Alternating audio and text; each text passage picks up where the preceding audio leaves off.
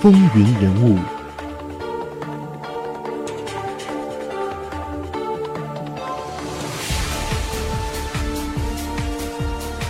欢迎回到风云人物，我们继续讲述美国的第十五任总统詹姆斯·布坎南。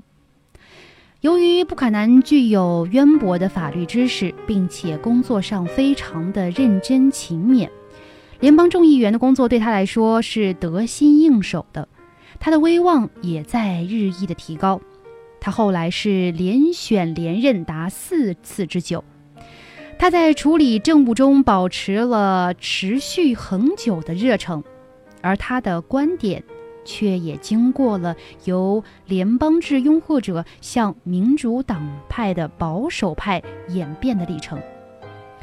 布坎南在众议院竭尽全力地维护联邦的利益，他支持联邦政府实施的保护民族工业发展的政策和国内改革措施。而且呢，他还主张1789年司法法案进行修订，修订以后呢，可以确立联邦最高法院在司法解释方面的权威地位。他曾经发表过反对奴隶制的公开演说，甚至呢，他鼓励人们支持南方的奴隶起义。不久后，布坎南成为了民主党内杰克逊派的支持者。为杰克逊的竞选提供了非常有力的帮助。杰克逊因此呢，也是多次委他以重任。他曾在众院司法委员会供职，而且参与过最高法院的司法监察工作。这个时候的布坎南已经是一个虔诚的长老会信徒，而且经常非常认真地研读圣经，按时做礼拜。有时候呢，还会和牧师晤谈，倾吐心中的烦恼以及疑惑。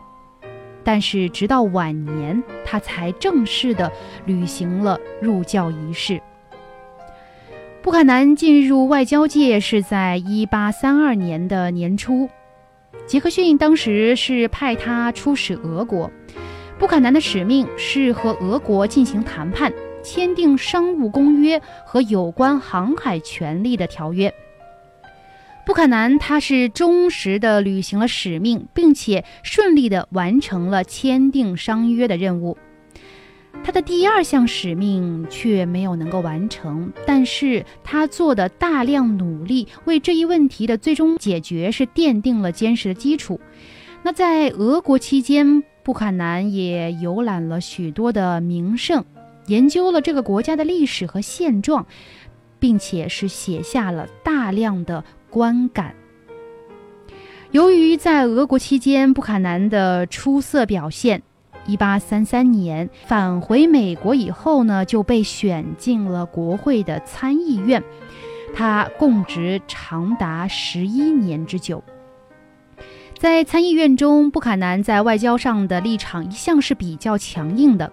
他主张美国应该加强军事力量，因为国防是以军力为基础的。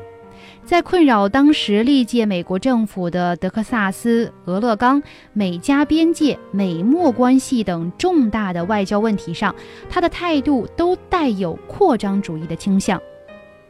与此同时呢，布坎南的政治观点日趋保守。在当时日益激化的各种矛盾和冲突当中，力图是扮演一个妥协者的角色。他以维护联邦为名，主张限制废奴派的活动，反对在奴隶制问题上操之过急。他和国家主义者以及周全主义者都保持一定的距离。他呢，也主张双方应该达成一定程度上的谅解。而且他还反对在司法领域进行进一步的改革。布坎南并不甘心仅仅当一名国会议员，入主白宫才是他奋斗的目标。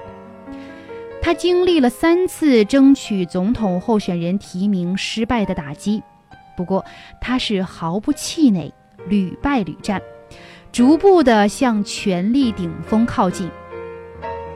为了实现自己的政治夙愿，布坎南先后放弃了出任联邦总检察长和最高法院法官的机会。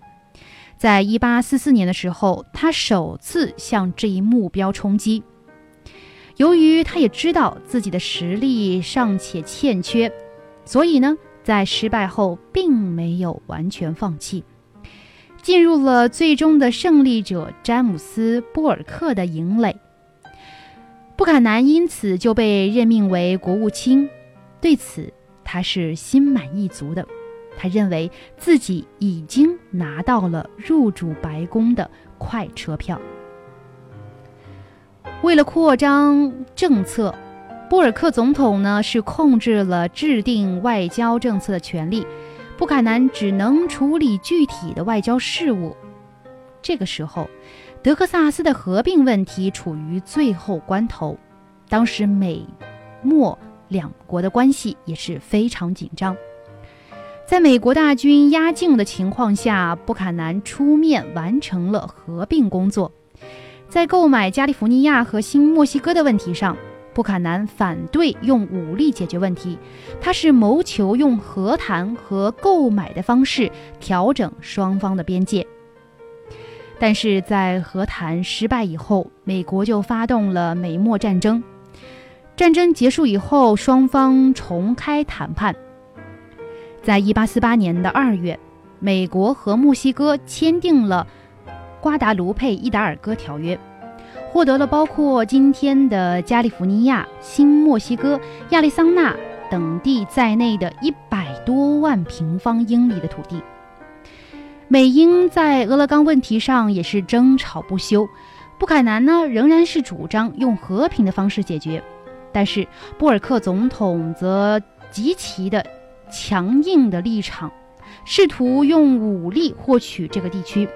最后，波尔克做了让步，同意把俄勒冈北部让给英国，以维护英国人在当地的巨大利益。布坎南领导了这次的和谈，并且是获得成功。美国最终完成了西部边界向太平洋推进的过程。布坎南担任国务卿的期间，在外交工作中颇有建树。但由于波尔克总统坚持直接插手外交事务，他的一些主张呢也和布坎南的意见相左，因而使布坎南的外交才干难以得到充分的发挥。一八四八年的时候，布坎南再次向白宫发起冲击，失败，后来他就卸职退隐，在家乡的农场中静观时局，蓄势待发。在一八五二年，布坎南第三次竞选民主党总统候选人提名的时候，由于几位竞争者势均力敌，结果谁也没有看好的富兰克林·皮尔斯脱颖而出，获得了提名。布坎南呢是以非常微小的差额失败了。皮尔斯上任之后，任命布坎南出任驻英国的公使。在此期间，布坎南做的最有成效的事情是改善了美英之间的关系。在扩张主义的思潮影响下，他还卷入了一场风波，参与草拟了《奥斯坦德宣言》，谋求购买古巴。如果不能得逞，就诉诸武力。这虽然并不是一个有法律效力的公文，但是却在国内引起广泛的反响。可以说，人们当时对他的褒贬不一，见仁见智。虽然皮尔斯总统迫于压力没有签署，但是这个宣言却在美国南方引起了一片呼声。在一八五六年的春天，布坎南再次参加大选。这一次，他志在必得。